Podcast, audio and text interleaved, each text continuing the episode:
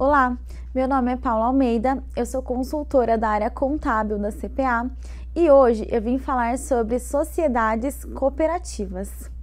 Entende-se por cooperativa o conjunto de pessoas com interesses comuns, economicamente organizadas de forma democrática, isto é, respeitando direitos e deveres de cada um de seus associados, aos quais prestam serviços sem fins lucrativos. O artigo 2 da Lei 12.690 de 2012 traz o conceito de cooperativa de trabalho como a sociedade constituída por trabalhadores para o exercício de suas atividades profissionais com proveito comum, autonomia e autogestão para obterem melhor qualificação, renda, situação econômica e condições gerais de trabalho.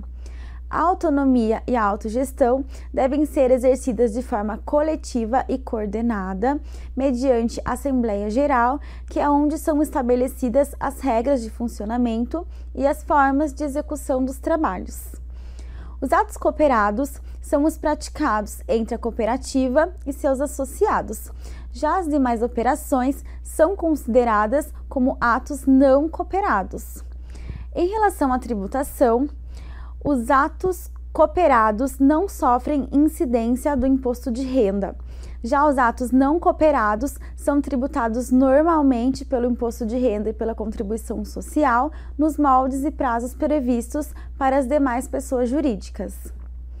Em relação ao PIS e ao COFINS, as cooperativas de forma geral estão sujeitas ao recolhimento pela forma cumulativa exceto as cooperativas de produtos agropecuários e de consumo. Sendo assim, sobre a receita bruta mensal, incide o PIS e o COFINS, as alíquotas de 0,65% e 3%, respectivamente.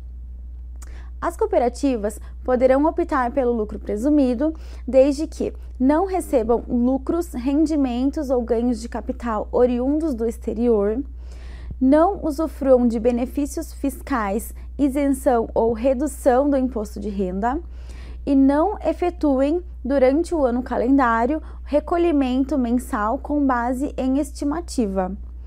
Já as cooperativas de crédito ou as constituídas para atividade de securitização ou agência de fomento devem optar obrigatoriamente pela forma de tributação do lucro real.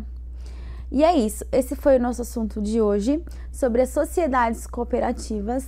Muito obrigada e até a próxima!